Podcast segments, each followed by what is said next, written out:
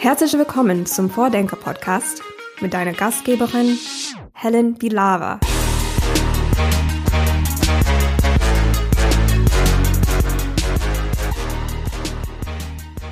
Der Freiburger Grünhof ist vor allen Dingen ein Coworking Space mit mehreren Standorten, aber dazu gehört auch ein Social Innovation Lab und ein Green Accelerator. Das Ganze verbindet also mit New Work, Open Innovation, Social Innovation, Nachhaltigkeit und dem Schwerpunkt Pflege so viele Kernthemen der Open Innovation City, dass ich mich besonders freue, in dieser Folge mit Jella Riesterer zu sprechen, Vorständin des Grünhof und Leiterin vom Social Innovation Lab. Mehr über all diese Themen und die Programme im Grünhof hört ihr in den nächsten knapp 60 Minuten. Ich wünsche euch viel Spaß beim Hören. Ja, hallo und herzlich willkommen im Vordenker-Podcast, liebe, liebe Jella. Um, viele Grüße nach Freiburg. Hallo Helen, vielen Dank für die Einladung. Sehr gerne. Wir starten hier im Podcast immer mit einer Frage, ähm, die mir die Person aus der letzten Aufnahme mitgegeben hat. Und das war Alina Fuchte, die leitet das Projekt Next Museum IO. Und sie hat eine sehr spannende Frage gestellt, und zwar, wenn man im Museum alles dürfte und alles möglich ist. Es braucht keine Wände, man kann fliegen, springen, ähm, schwimmen, man kann ähm, körperlos sein, man kann Kunstwerke begehen. Ähm, was würdest du dir wünschen für ein Museum der Zukunft, wo wirklich alles möglich ist? Das ist echt eine sehr spannende Frage. Ja. Die äh, lässt in meinem Kopf gleich ganz viele Bilder entstehen. Und das erste Bild, das kam, war tatsächlich spannenderweise, also oder überraschenderweise, dass ich mir vorstelle, dass ich in eine ganz alte Zeit zurückgehe, also in die Steinzeit und dort, ja, dass ich dann wirklich durch diese Höhlen wandere und die Höhlenzeichnungen machen kann. Aber als du Fliegen gesagt hast, ähm, da habe ich mir tatsächlich, ja, da stelle ich mir vor, dass man ins Universum reist. Also klar, man kann jetzt sagen, das gibt's schon mit dem Planetarium, aber das ist natürlich ein anderes Gefühl, wenn ich wirklich in die Rakete steigen kann und fliegen. Sowas wäre wirklich ein tolles Museum. Da könnte ich auch mit meinen Kindern hin. Dann vielleicht irgendwie, ja, vielleicht wird das ja Virtual Reality mäßig möglich oder so. Ja, nur die Schwerelosigkeit wird wahrscheinlich ja nicht ganz so leicht zu realisieren sein. Ja, genau. Gefühle, Gerüche und so weiter, die fehlen dann wahrscheinlich noch. Aber die kommen ja dann in dem Museum der Zukunft. Ja, schön. Alles Schöne klar. Vorstellung. Ja, äh, in Auftrag an die, an die MuseumsleiterInnen und an die Wissenschaft gleich mhm. noch mit. genau. Ja, wir können eigentlich direkt daran äh, anschließen, weil du oder du und ein Team haben ja eigentlich in Freiburg auch einen Ort nach euren Vorstellungen aufgebaut ähm, den Grünhof, im Kern Coworking Space, aber auch ein Smart Green Accelerator und ein Social Innovation Lab gehören dazu. Ähm, erklär uns doch mal, was ist das für ein Ort? Ähm, was ist da der Hintergrund?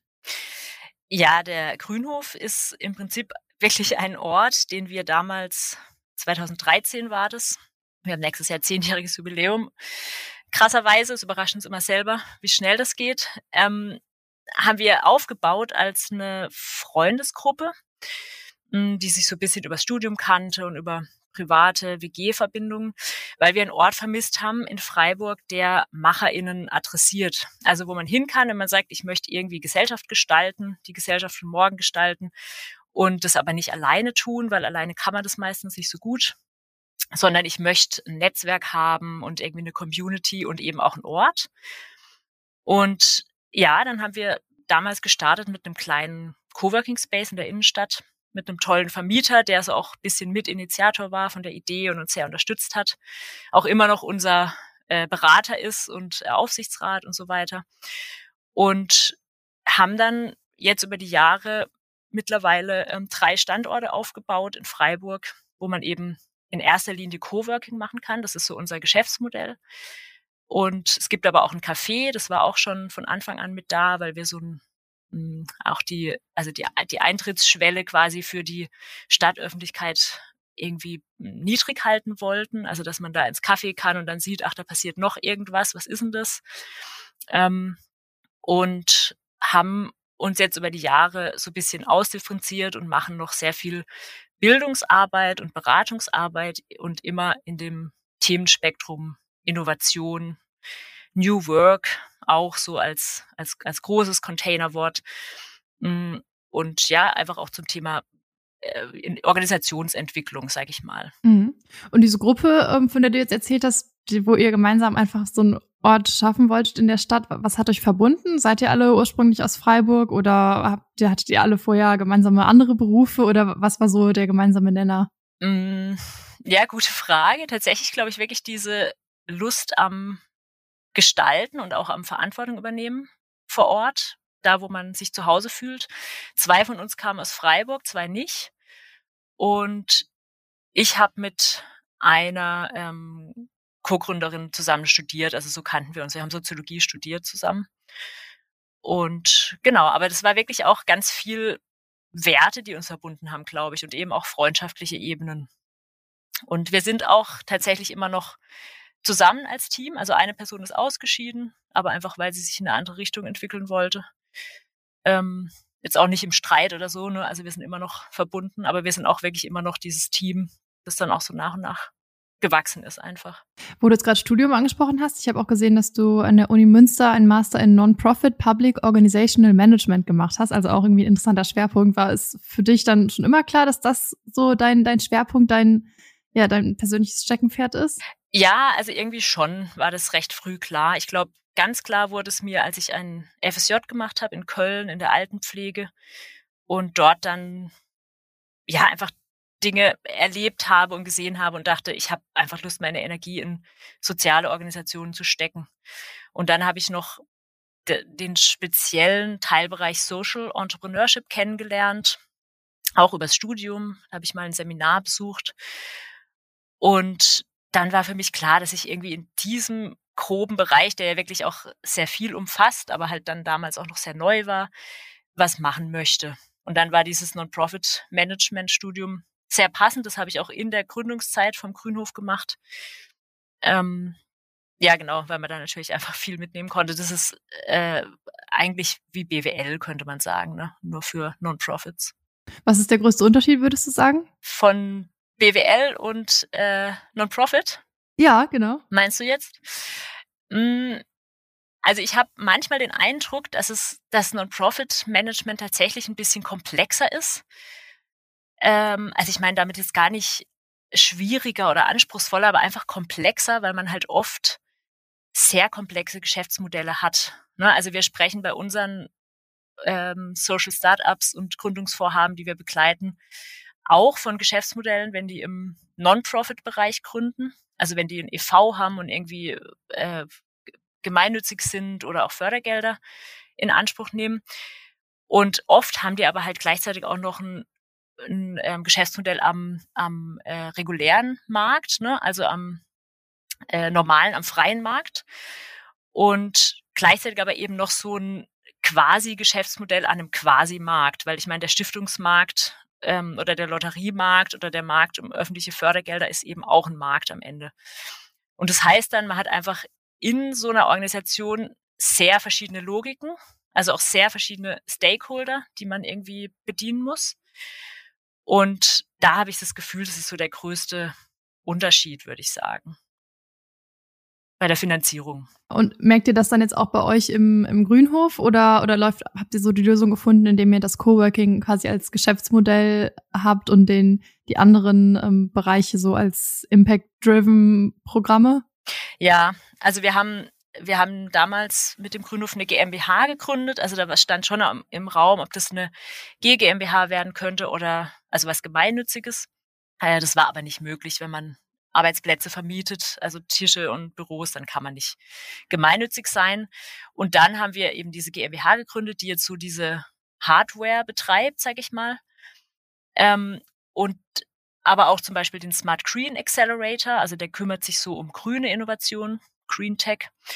Und dann haben wir aber mit der Zeit, das war dann 2016, haben wir noch ein EV gegründet, weil wir einfach gemerkt haben, dass wir an unsere Grenzen stoßen, wenn wir auch soziale Startups oder soziale Innovationsvorhaben begleiten möchten, weil die sich eben meistens nicht am freien Markt, also wir konnten die halt nicht finanzieren, ne, diese Arbeit. Also da haben wir dann einfach Partner im Stiftungsbereich gebraucht und die wiederum brauchen eine gemeinnützige Organisationsform. Und leider gibt's ja da in Deutschland noch nichts, was irgendwie beides gut vereinen kann. Da sind andere Länder schon weiter.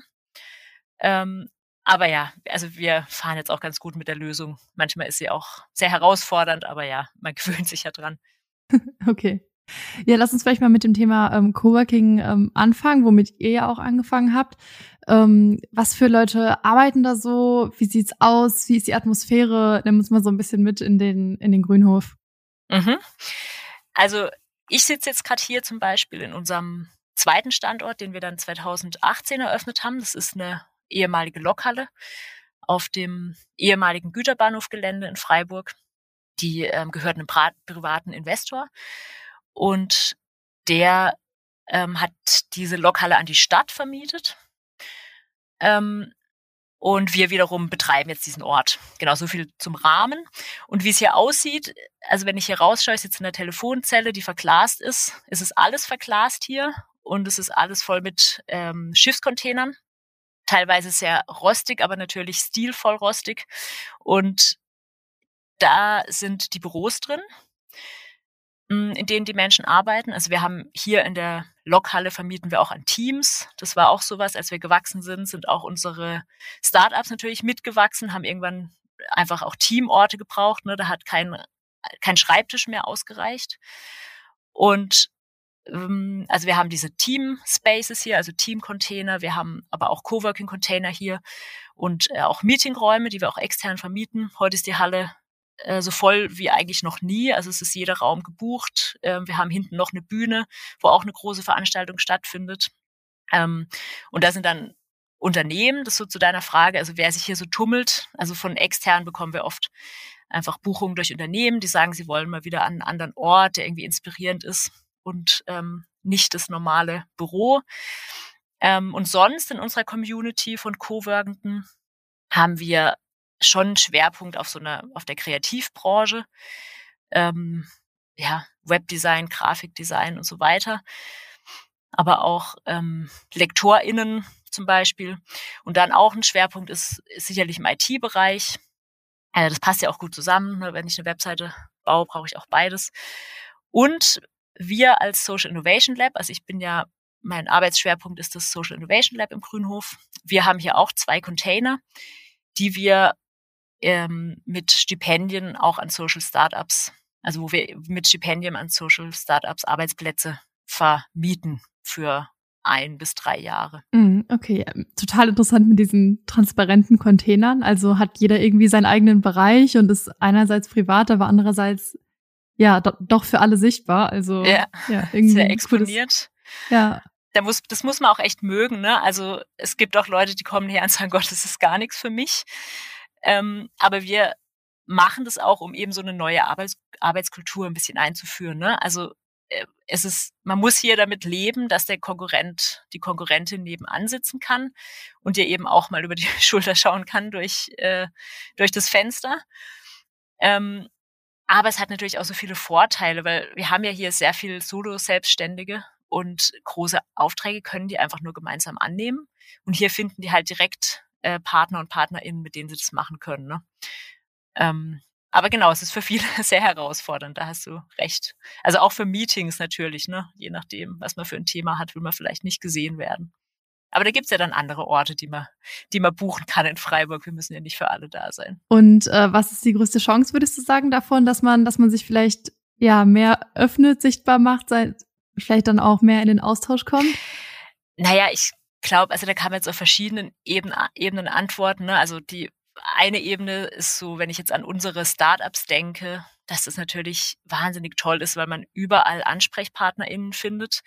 Wenn man loslegt mit einer Idee, braucht man sehr schnell eine Webseite und dann fängt man vielleicht selber an, die zu bauen, stößt aber an seine Grenzen. Dann kann man in den Container eins tiefer gehen und äh, den Jonas fragen, ob er hier irgendeinen Trick kennt bei diesem WordPress-Plugin. Ähm, also einfach kurze Wege, ne, so eine so eine Hinterbühne, die da stattfindet, ähm, auf die man einfach sonst nicht zugreifen könnte mit den wenigen Ressourcen, die man hat. Und dann kann man aber auch natürlich auf so einer übergeordneten Ebene antworten, also auf so einer gesellschaftlichen, finde ich, weil ich meine, die Herausforderungen, das wissen wir alle, die wir jetzt gerade haben als Gesellschaft, die kann man ja allein nicht mehr lösen. Man braucht einfach immer verschiedene Blickwinkel und viele Menschen ähm, die miteinander in einem gleichen Wertekosmos unterwegs sind, vielleicht ähnliche Visionen und Ziele haben und mit denen man ja dann auch einfach sehr schnell ins Zusammenarbeiten kommt. Und das ist auch so eigentlich unser übergeordnetes Anliegen als Grünhof, dass wir da eben auch so wie so eine, wie so ein Verbindungsakteur sind, ne, der auch einfach übersetzen kann zwischen den verschiedenen Branchen und die, die hier halt zusammenbringt. Mhm. Also ja, schon mehr als jetzt nur ähm, Coworking, sage ich mal, sondern da steckt auch ein Modell oder vielleicht eine Vision von, von Arbeiten und Wirtschaften der Zukunft hinter, habe ich das Gefühl, ne? Genau. Das ist eigentlich nur unser Vehikel, ne, das Coworking. Das man braucht ja irgendwas. Also es war damals vor zehn Jahren auch gar kein so gutes Vehikel, weil es kannte kein Mensch Coworking äh, in Freiburg. Hm, jetzt ist es ja irgendwie sehr vertraut, aber damals war das sehr neu. Also da musst du sagen, ja, ein Schreibtisch vermieten wir. Ja, aber warum braucht man das? Also genau, aber eigentlich ist es einfach nur ein Vehikel, das so ein bisschen die Leute halt zusammenbringt, einen Anlass schafft, um da zu sein. Stimmt, habe ich noch gar nicht dran gedacht, dass es ja vielleicht vor zehn Jahren noch gar nicht so, ja, so normal nee, oder so äh, interessant war. Aber wie seid ihr dann vorgegangen? Also war es dann erstmal noch ziemlich leer oder wie, wen habt ihr da so motiviert, dahin zu kommen?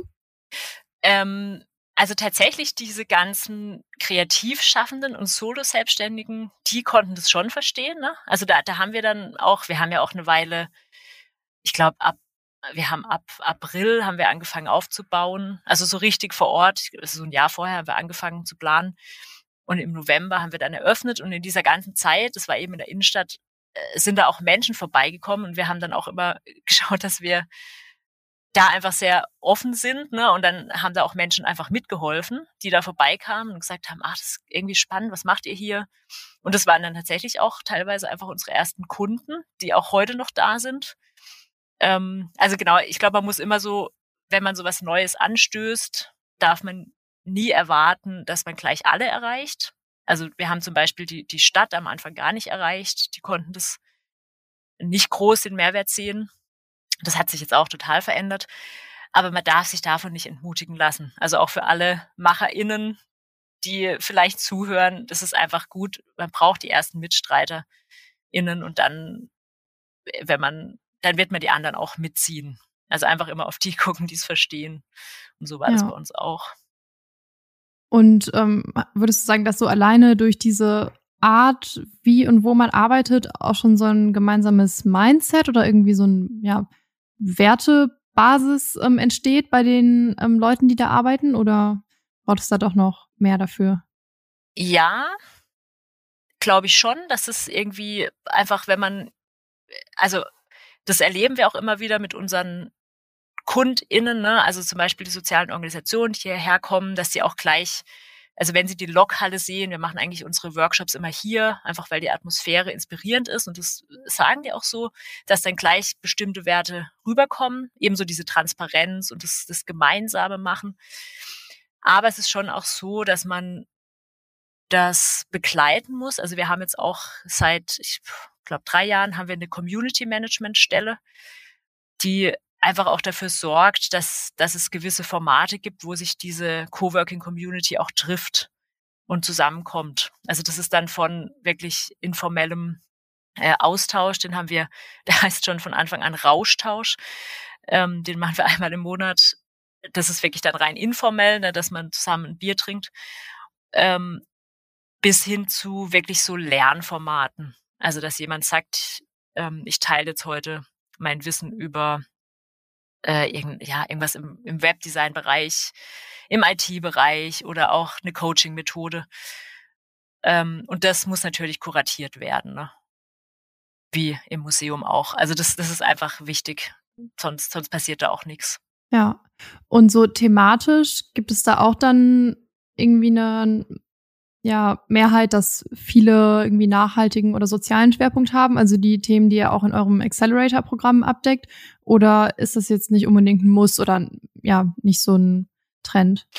Ähm, nee, das ist kein Muss. Das ist auch ganz bewusst kein Muss. Also ich glaube, dass viele oder eigentlich alle, die hier sind, haben so ein bisschen dieses Mindset, dass sie die Gesellschaft gestalten wollen. Aber das ist ja auch einfach sehr breit. Ne? Also man kann die Gesellschaft einfach auf sehr verschiedene Arten und Weisen gestalten und es ist kein Muss, dass man sich in diesem Bereich ähm, sozial oder ökologisch zum Beispiel das bewegt. hm, was sollte natürlich da eben einfach von der persönlichen Einstellung her nah dran sein. Aber wir wollen eigentlich gerade auch diese Mischung provozieren. Also eben auch ganz klassische Unternehmen hier zum Gespräch einladen oder eben eine Veranstaltung machen lassen. Also da ist wirklich unser Anliegen, ähm, ja, diese, dieser Verbindungsakteur zu sein, der so Kommunikationsbrücken schafft, aber auch Wissensbrücken, weil das ist ja auch so, dass es natürlich für klassische Unternehmen sehr spannend ist, was, wie machen das denn die Startups und andersrum. Und das gilt sowohl für den For-Profit als auch für den Non-Profit-Bereich. Und ähm, deswegen haben wir da, also ich glaube, nach außen strahlt es schon, dass wir irgendwie so eine eher nachhaltige Schlagrichtung haben, aber tatsächlich, wir haben hier alles als, als Community-Mitglieder. Okay. Und das führt auch nicht zu, zu Konflikten oder zu, weiß ich nicht, Grüppchenbildung oder so? Doch, klar. Also da, ich glaube, das gehört auch dazu. Ne? Ja. Also natürlich ist es ja auch nicht äh, immer nur alles eitel Sonnenschein. Also auch klar, das ist, das, das sind ja auch Konfliktlinien angelegt. Ne? Jetzt, also auch in uns als Organisationsform ist es schon angelegt mit For-Profit und Non-Profit. Ähm, und aber genau die halt auszuhalten, beziehungsweise irgendwie produktiv zu verarbeiten und in neue Lösungen zu übersetzen, das ist auch was, was uns halt motiviert tatsächlich, ne? Weil das vielleicht auch die, die Zukunft ist. Also immer mehr Menschen wollen ja irgendwie eine nachhaltigere Wirtschaft, eine fairere Wirtschaft und so weiter.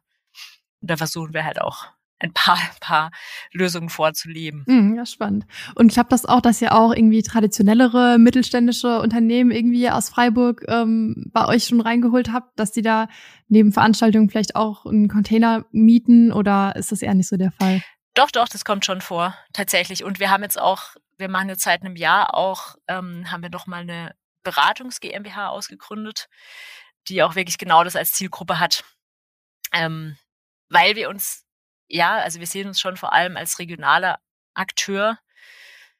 Ähm, also regional, damit meine ich jetzt auch Baden-Württemberg weit. Ne? Also wir haben jetzt bisher noch keine bundesweiten Ansprüche, weil wir einfach unsere Wirkung mehr eben in der Region sehen oder halt landesweit.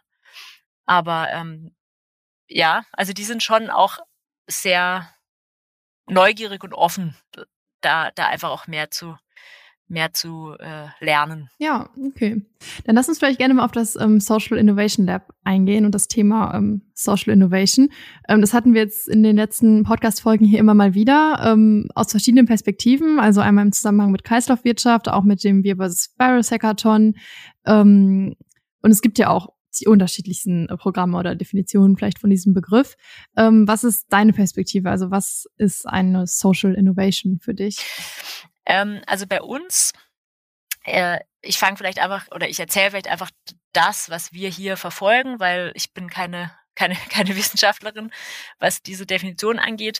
Für uns bewegt sich soziale Innovation mh, hm, in Bereichen, also wenn ich jetzt unsere Startups anschaue, die eine benachteiligte Zielgruppe adressieren, also Menschen mit äh, Migrationserfahrung, Menschen mit einer Behinderung oder anders benachteiligte Menschen oder auch Menschen mit Pflegebedarf.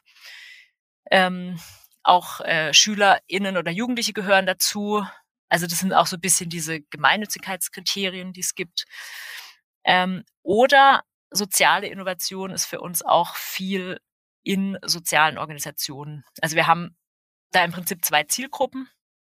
Das sind eben die äh, Startups, die Social Startups, die GründerInnen, ähm, also auch EinzelgründerInnen und soziale Organisationen. Also die können aus der Wohlfahrt kommen, Diakonie, Caritas und so weiter, oder auch einfach einen freien Träger haben.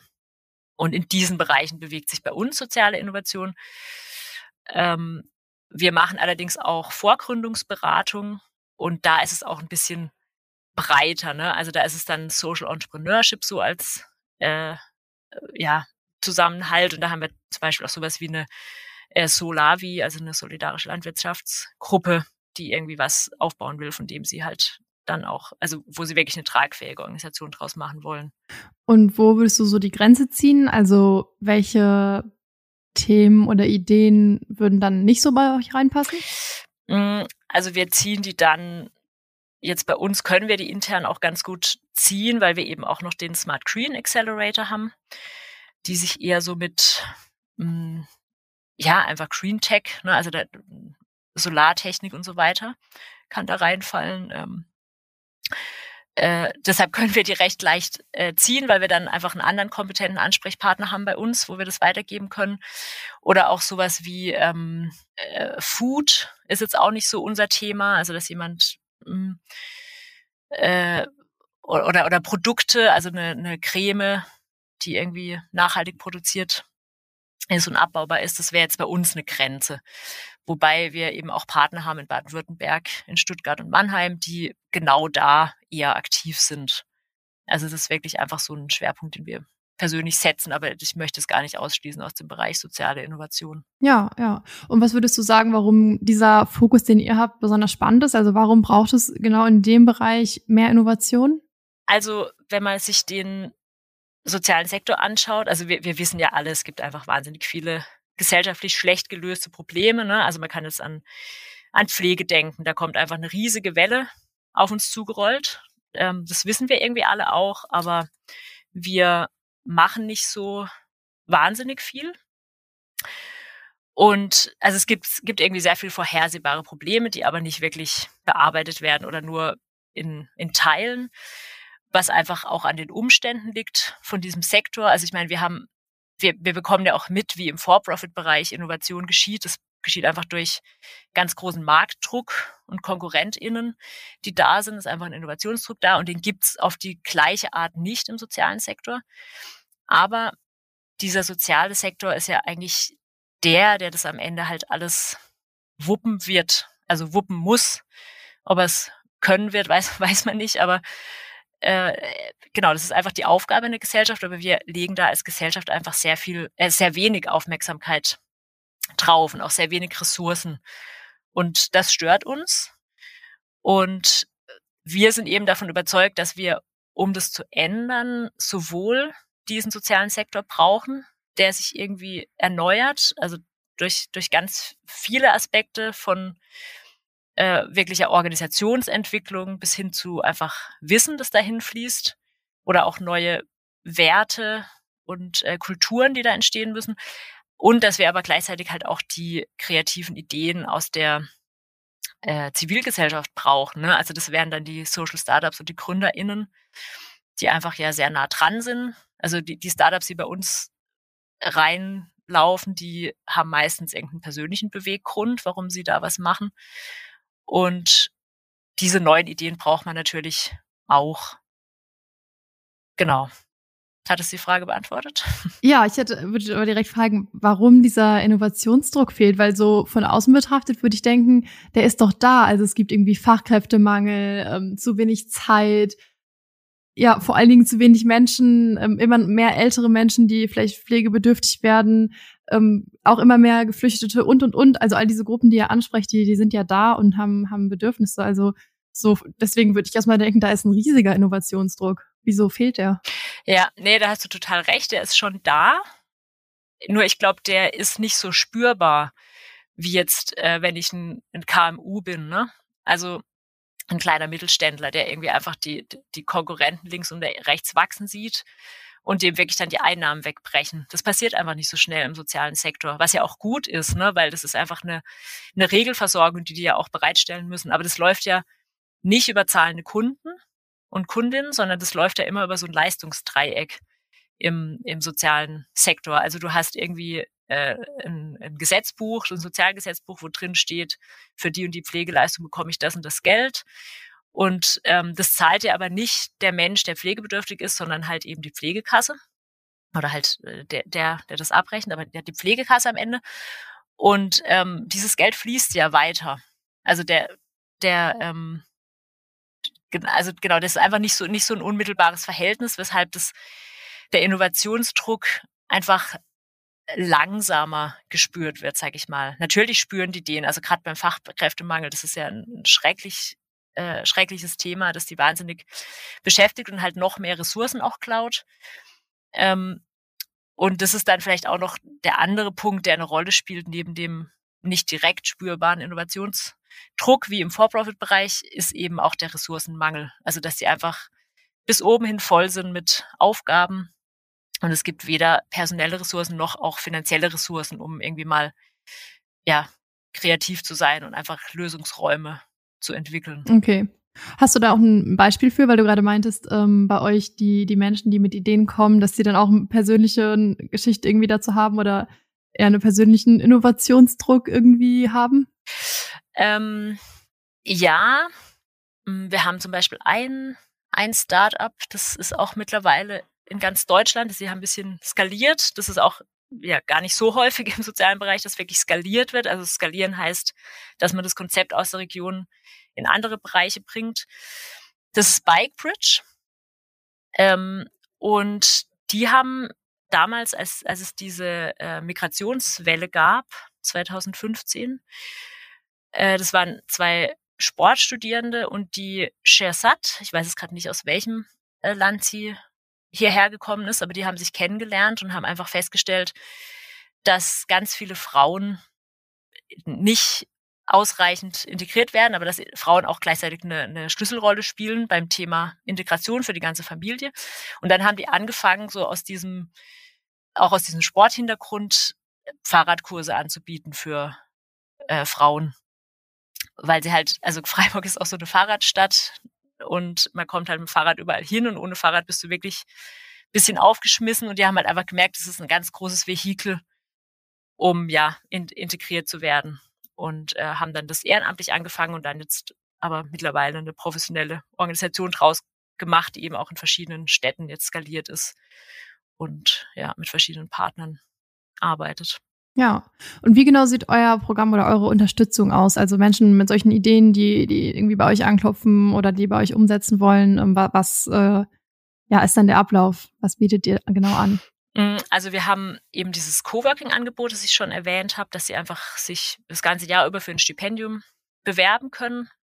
Und dann können die einfach hierher kommen zum Arbeiten, ähm, haben eine professionelle Arbeitsinfrastruktur, können auch mal äh, einen Partner treffen oder einen Förderer in so einer Umgebung, die irgendwie ja auch für sie spricht, weil sonst müssen die, arbeiten die meistens von zu Hause aus und da will man jetzt ja. empfangen.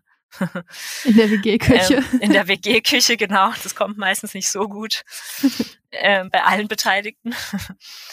ähm, und dann haben wir jetzt seit neuestem eben auch noch eine Vorgründungsberatung, ähm, die durch das Wirtschaftsministerium gefördert wird.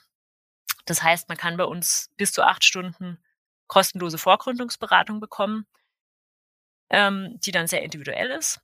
Und der dritte Baustein ist unser sind unsere Innovationsprogramme. Und da gibt's verschiedene. Also es gibt für die Zielgruppe eben Social Startups gibt es den Sozialstarter. Für die Zielgruppe der äh, sozialen Organisationen gibt es die Socionauten. Und dann gibt es noch eins speziell für den Bereich Pflege, das TK Lab. Und äh, was da passiert, ist eigentlich immer das Gleiche. Also wir folgen da einem Design Thinking Prozess, wo man von der Problemexploration ausgehend äh, mit seiner Zielgruppe nochmal schaut, ist diese Idee, die ich da habe, äh, gut oder ist sie nicht so gut. Wir hatten jetzt ein äh, Startup, das äh, Wickelboard, das ist so, also die, die haben festgestellt, dass man im öffentlichen Raum als junge Eltern nicht wickeln kann, also draußen, ne? also man, man kann zu DM gehen, die haben immer einen Wickelplatz oder im Restaurant, aber wenn du jetzt auf dem Spielplatz bist äh, oder auch in der Innenstadt, da hast du eigentlich nicht wirklich die Möglichkeit, dein Kind vor allem kindgerecht zu wickeln. Also irgendwie, dass das Kind auch nicht äh, abgelenkt ist und so weiter. Und haben jetzt da ähm, in ihrem Studio mit auch mit viel Forschung begleitet so ein Wickelboard entwickelt, äh, also irgendwie links und rechts einfach eine Abgrenzung hat und dann entsteht da auch so ein Intimraum. Und die kamen halt mit dieser Idee, ähm, hatten auch schon so einen Prototyp und haben dann in dem Programm da, also da, da müssen die bei uns immer Zielgruppeninterviews führen, weil das vergisst man meistens. Also man hat dann so eine gute Idee, verliebt sich und äh, vergisst aber mit der Zielgruppe zu sprechen, ob das überhaupt interessant ist für die. Und haben dann zum Beispiel rausgefunden, dass die Eltern halt sagen, naja, auf dem Spielplatz ist mir das völlig egal, da wickel ich halt auf der Bank.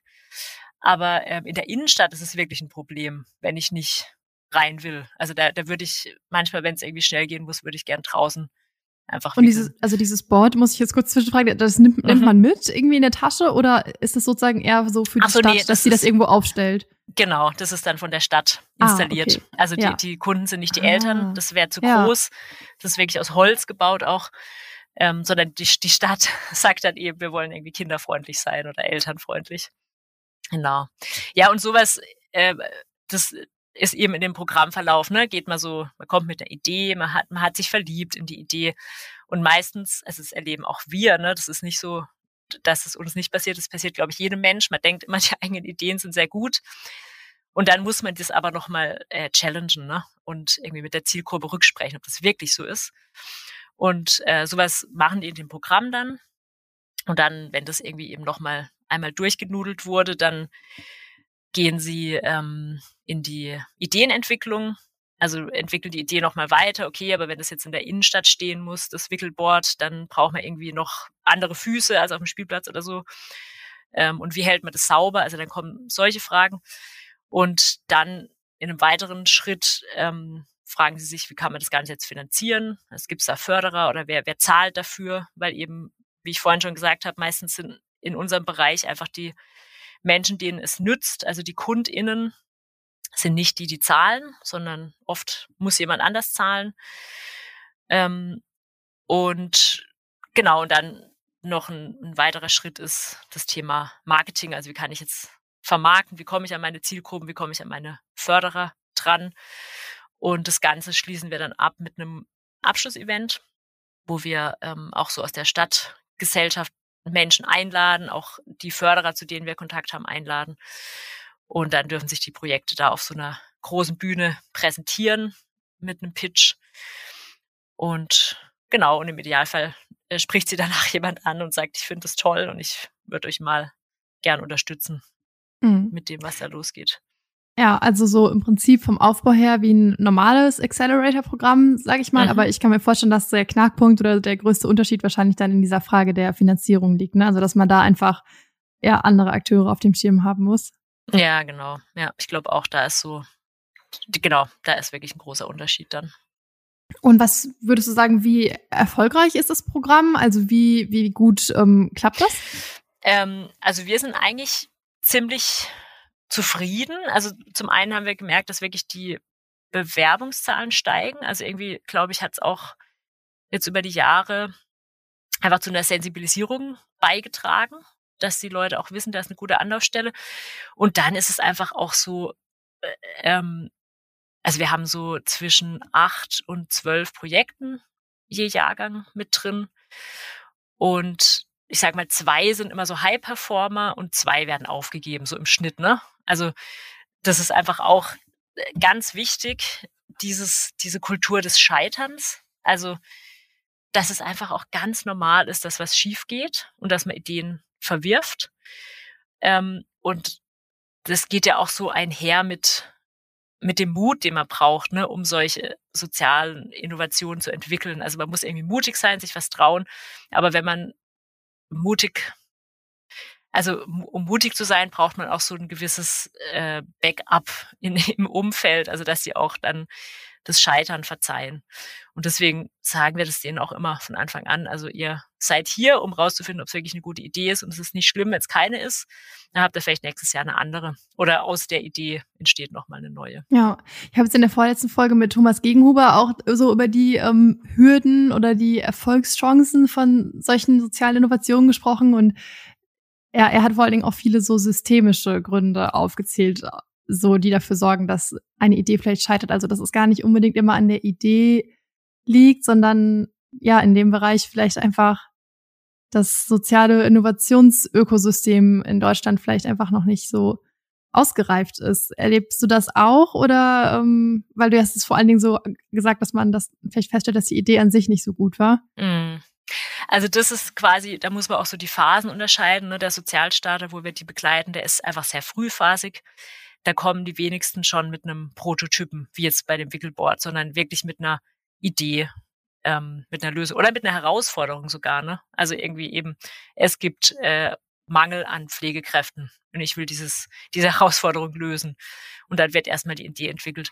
Und ähm, in dieser Phase geht es eben wirklich um, darum ist die Idee gut, aber dann im weiteren Schritt wird es total systemisch, das sehen wir auch. Also das fängt schon damit an, dass die meisten das neben irgendwas anderem hergründen müssen, ähm, dass sie noch einen Brotjob haben. Also ich meine, ich weiß, es ist im Startup-Bereich auch so, aber der, also im klassischen Startup-Bereich meine ich, aber der große Unterschied ist halt, dass in unserem Bereich eigentlich direkt ab dem Moment, wo die loslegen mit eben Fahrradkursen für Frauen ähm, mit Migrationserfahrung, da erzielen die Wirkung. Aber da ist oft noch kein Cent Geld geflossen. Ne? Die machen das einfach aus, aus reinem, ja, Willen, also weil die einfach äh, da, da überzeugt sind, dass sie es tun wollen. Und im klassischen Startup-Bereich ist es schon so, dass einfach viel schneller da auch eine Finanzierung steht, äh, um dann die Idee zu entwickeln, wenn man mal die InvestorInnen überzeugt hat. Und dann ähm, wird aber vielleicht die Idee auch wieder verworfen ähm, oder der Prototyp wird nie wirklich ähm, getestet, weil, weil man eben merkt, ah, es ist doch nichts, aber dann ist das Geld schon geflossen. Ne? Das ist dann ja einfach passé. Ähm, und ich glaube, das ist so ein großer Unterschied. Und das ist auch der Unterschied, also das, das ist auch der Grund, warum soziale Innovationen viel, viel länger brauchen ähm, als ja, klassische Innovationen, sage ich mal. Mhm. Vielleicht kannst du aus eurem ähm, Pflegeprogramm noch mal ein bisschen äh, mehr erzählen, was, was da für Ideen vielleicht schon rausgekommen sind oder vor allen Dingen mit wem ihr da so zusammenarbeitet, weil das ist bei uns bei der Open Innovation City auch aktuell ein Schwerpunkt. Mhm. Gern. Ähm, also bei dem Pflegethema ist es so, dass wir ähm, mit der Diakonie Baden äh, einen Antrag gestellt haben auf EU-Gelder und mit dem Konzept, mit dem besonderen Konzept, dass wir auch, wir haben eben auch wieder so ein Innovationsprogramm gemacht, ähm, wie den Sozialstarter, wo die durch so einen Prozess laufen. Ähm, aber mit dem besonderen Konzept, dass sich die teilnehmenden Organisationen nur im Tandem oder im Trio bewerben durften. Also das heißt, äh, du hast zum Beispiel einen ambulanten Pflegedienst, aber ähm, der, der Pflegedienst ähm, musste sich dann zusammen mit der Stadt, in der er angesiedelt ist, bewerben. Ähm, oder mit der Krankenkasse. Einfach weil wir auch da schon direkt diese Herausforderung abbilden wollten, dass diese Probleme der Pflege so komplex sind, dass es ein einzelner Akteur nicht alleine hinbekommt. Und eben genau das haben wir mit der Diakonie Bahn zusammen gemacht. Mit denen haben wir auch schon das Sozialnautenprogramm entwickelt für die äh, also wo, wo so ein bisschen breiter einfach soziale Innovation begleitet wird in sozialen Organisationen. ist einfach ein vertrauter Partner von uns. Und eben mit dem Anspruch auch, dass, also wir sind ja nie die, die das Fachwissen mitbringen. Ne? Also wir sind einfach keine Pflegeexperten, logisch. Und wir sind eher die ProzessexpertInnen und eben die, die auch einfach die unbequemen Fragen da mal stellen oder die, die blöden Fragen stellen und einfach so ein bisschen dieses Out-of-the-Box-Denken äh, ja, forcieren wollen. Und da ähm, so überlege ich gerade als, als Beispiel, also es gab ein ganz, eine ganz schöne Entwicklung im, im Programm in einer Stadt. Da war es so, dass sie festgestellt haben, also die, die kamen mit der Herausforderung, dass Menschen vereinsamen, in, in einem bestimmten Stadtteil besonders, haben sie irgendwie festgestellt. Und hatten dann die Idee mitgebracht, dass sie so ein Besuchsnetzwerk etablieren für die alten Menschen. Also das, das ist ja auch jetzt nicht so innovatives, das kennt man ja auch. Ähm, äh, klar, solche Besuchsnetzwerke, Nachbarschaftsnetzwerke und haben dann im Programm eben auch wieder mit der Zielgruppe gesprochen und ähm, haben dann äh, rausgehört von denen, dass das Problem gar nicht ist, dass sie irgendwie sich zu Hause einsam fühlen, sondern dass sie einfach wahnsinnig schlecht angebunden sind in ihrem Stadtteil und nicht mehr ähm, ja in, zu den Einkaufsläden kommen, nicht mehr zum Kartenspielen, das sie früher regelmäßig gemacht haben, wo jetzt aber der Weg einfach zu weit ist, weil sie nicht mehr so gut bei Fuß sind, ähm, ihre Arzttermine nicht wahrnehmen können und so weiter. Und haben dann äh, hier das Projekt, jetzt auch wieder Bikebridge, von dem ich vorhin schon erzählt habe, kennengelernt. Die haben nämlich neben diesen Fahrradkursen jetzt auch noch eine, eine Rikscha, äh, eine Rikscha angeschafft ähm, mit, also irgendwie drei Rikscha, drei Rikschas und diese Rikschas fahren alte Menschen bisschen durch die Gegend. Also irgendwie der, der, der Slogan ist, jeder hat ein Recht auf Fahrtwind im Haar. Ach, wie schön. schön. Wow. ja.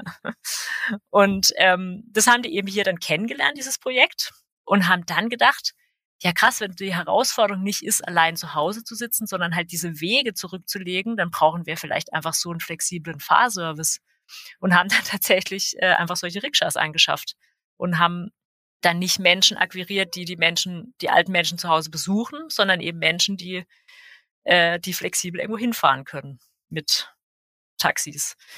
Ja, das finde ich irgendwie eine ganz schöne, eine ganz schöne Geschichte. So, das ist jetzt Pflege im erweiterten Sinne, ne? Aber Pflege umfasst ja einfach auch sehr viel Einsamkeit und halt alt werden. Wie können wir das schöner gestalten? Und läuft das Programm jetzt noch? Also ist das jetzt äh, regelmäßig so, dass es in Freiburg auch genutzt wird? Ja, das läuft noch. Also es war nicht Freiburg die Stadt.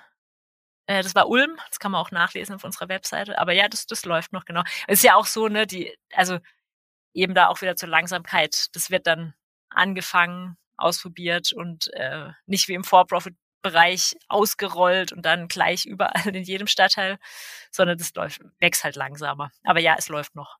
Mhm. Und ist, also, was ist dann so der Status oder die Vision? Ähm, ist das jetzt irgendwie eine App oder ein Telefonservice, über den man das buchen kann? Ähm, kann man das auf andere Städte übertragen? Äh, ja, das sind dann so die Fragen, die, glaube ich, jetzt anstehen.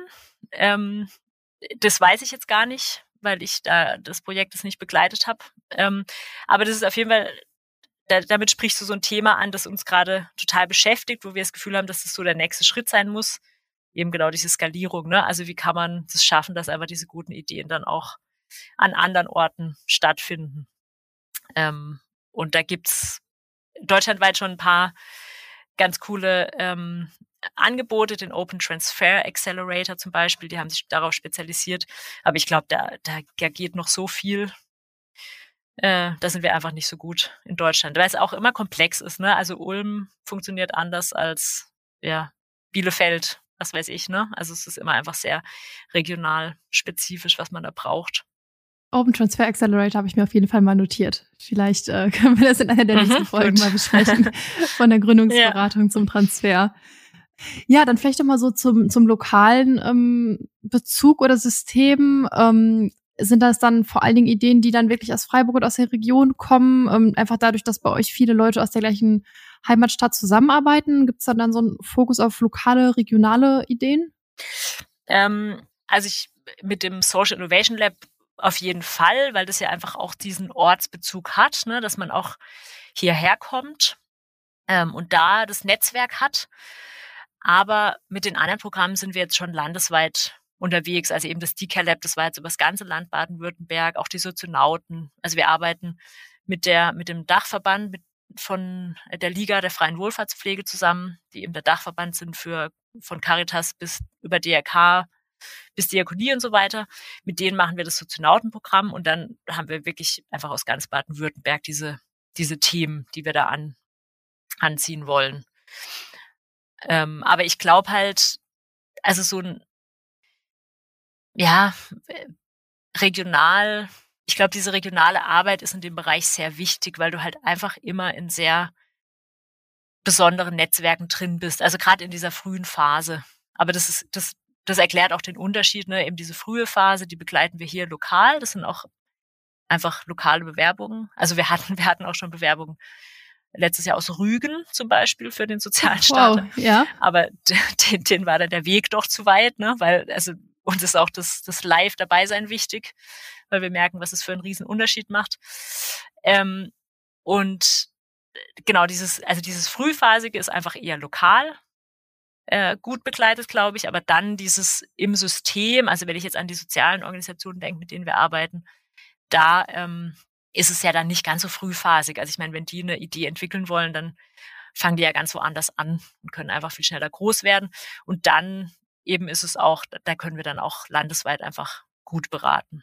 Ja, weil ich habe auch überlegt, ob Freiburg so als Standort für nachhaltige soziale Ideen irgendwie besonders ist oder dass dann eine besondere Szene gibt, auch so noch aus der Geschichte raus, irgendwie aufgrund äh, politischer Bewegung irgendwie noch aus den 70ern, dass da besonders äh, ja viel ähm, viele Ideen aus, dafür kommen. Ja, ist schon so. Also es gibt äh, zum Beispiel den besonderen Stadtteil Vauban, der irgendwie so entwickelt wurde, also ein ganz grüner, nachhaltiger Stadtteil.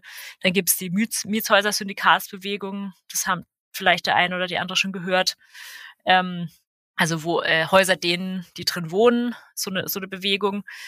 Ähm, und tatsächlich, also es gibt wirklich auch einige Startups, die aus anderen Städten hierher gekommen sind. Also wir haben jetzt ein Startup, Good Balancer, die haben wirklich sich bewusst Freiburg ausgewählt, weil sie halt dann mitbekommen haben, dass es hier so ein, sowas wie den Grünhof gibt, hm, weil die sich mit ihrer Idee, da geht es um ein digitales Tool für die Gemeinwohlorientierung, ja, die bewegen sich halt genau da, ne? Also an dieser Schnittstelle sozial und nachhaltig. Also ich möchte jetzt nicht sagen, dass wir da äh, alles geschaffen haben, was also dass wir das sind, die das anziehen, aber es spielt auf jeden Fall schon auch eine Rolle. Also wir sind da auf so eine Entwicklung in Freiburg aufgesprungen, haben gemerkt, das ist ein ganz guter Ort. Ähm, genau, und das halt ein bisschen jetzt weiter wachsen lassen. Ja, du hattest ja auch eben schon mal den Bezug zur Stadt angesprochen. Also dass die Stadt ganz am Anfang ähm, so ein bisschen das vielleicht den Sinn nicht so gesehen hat und dass ihr jetzt aber langsam euch irgendwie vielleicht mehr annähert. Und du hast mir auch schon im Vorgespräch erzählt, dass ihr ja auch ein Projekt habt, wo ihr jetzt auch mit der Stadt konkret an der Konzeption von einem neuen Quartier zusammenarbeitet. Ähm, kannst du uns davon noch erzählen? Mhm, gerne. Ähm, genau, also ich glaube nochmal, um das so ein bisschen in Rahmen zu stellen, also die Stadt eben, die war am Anfang einfach nicht so interessiert an uns. Aber ich glaube, das ist auch ein ganz natürlicher und vielleicht auch gesunder Prozess manchmal, dass man halt sagt, ja, äh, probiert ihr erstmal aus, wir, wir schauen uns erstmal an. Eine Stadt muss ja auch für eine gewisse Stabilität sorgen in diesem Gefüge. Und dann haben die aber mit uns die Lokhalle entwickelt, also die Wirtschaftsförderung, die FETM der, der Stadt Freiburg. Also die sind hier Mieter und wir sind Betreiber. Und äh, darüber haben wir uns schon jetzt stark angenähert und einfach auch kennen und lieben gelernt und einfach versuchen, uns da auch gegenseitig in der Wirkung zu unterstützen ähm, und irgendwie Verstärker zu sein für das, was wir tun. Und ähm, jetzt haben wir gerade ganz aktuell, hat Freiburg vor ein paar Jahren entschieden, ähm, ein, ein Quartier zu entwickeln. Klein Eschholz heißt es. Mm, und dieses Quartier komplett äh, gemeinwohlorientiert zu entwickeln.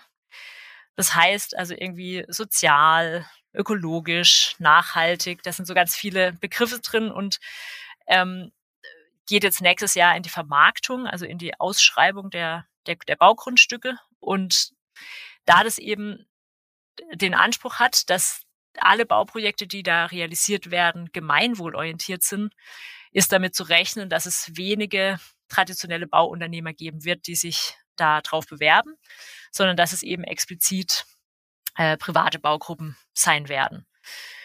Und äh, da haben wir dann, sind wir auf die Stadt zugegangen und haben gesagt, hey, das ist irgendwie so ein sehr innovatives, tolles Vorhaben, also äh, coole Sache, so, so ein Stadtteil, also sich zu, zu trauen, so ein Stadtteil zu, zu bauen.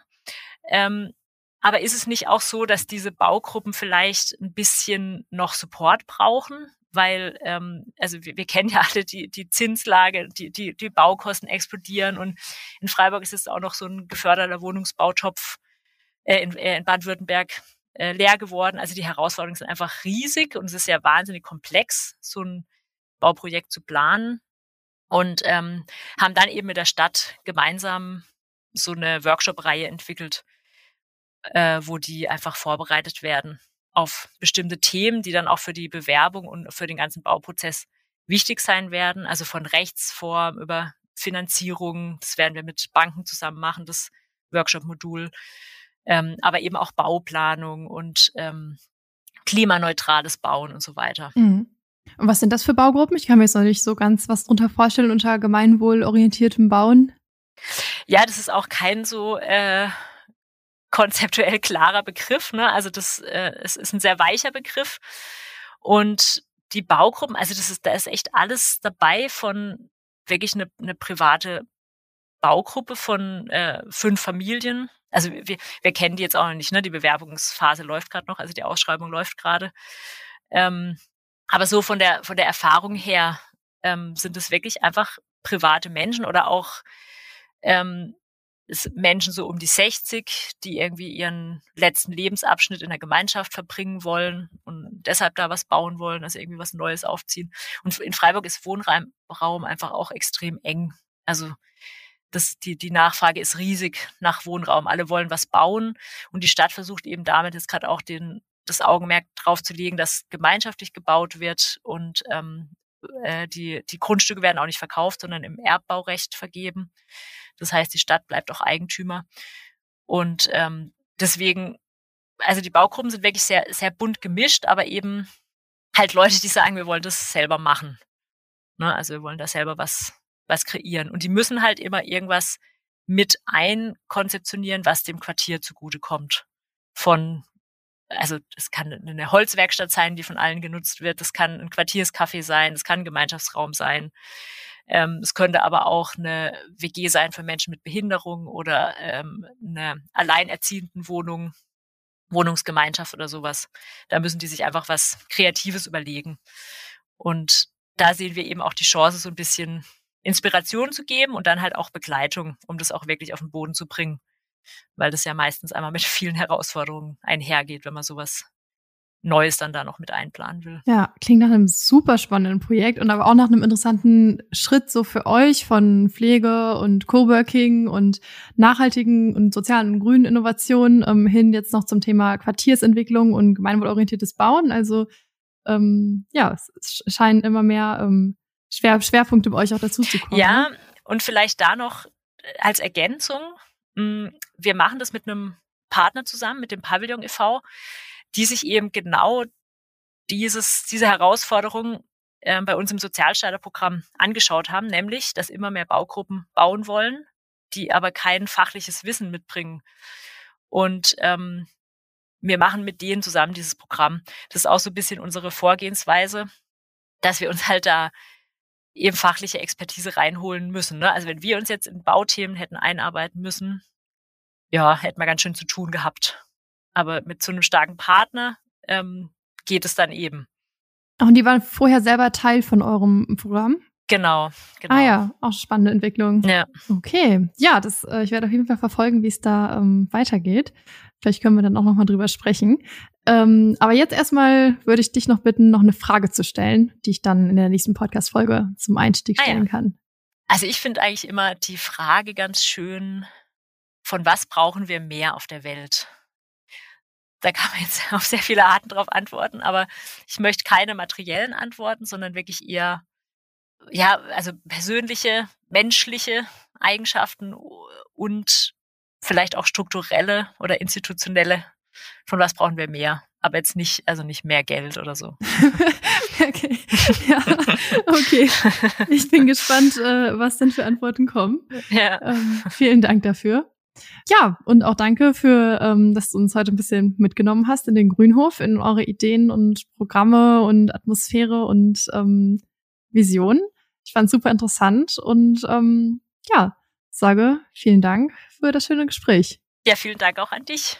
Und auch noch Dankeschön an alle, die zugehört haben. Und wie immer der Hinweis, lasst uns gerne Bewertungen, Fragen, Feedback da und abonniert den Podcast auf der Podcast-Plattform eurer Wahl. Und bis zum nächsten Mal.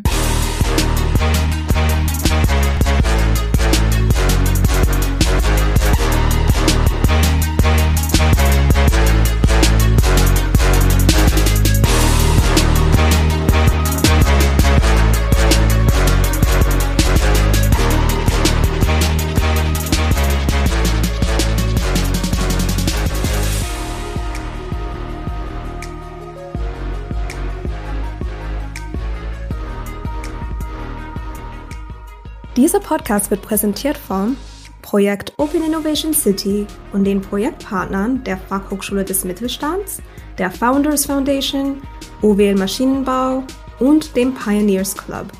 Ein besonderer Dank gilt unserem Förderer, dem Ministerium für Wirtschaft, Industrie, Klimaschutz und Energie des Landes Nordrhein-Westfalen.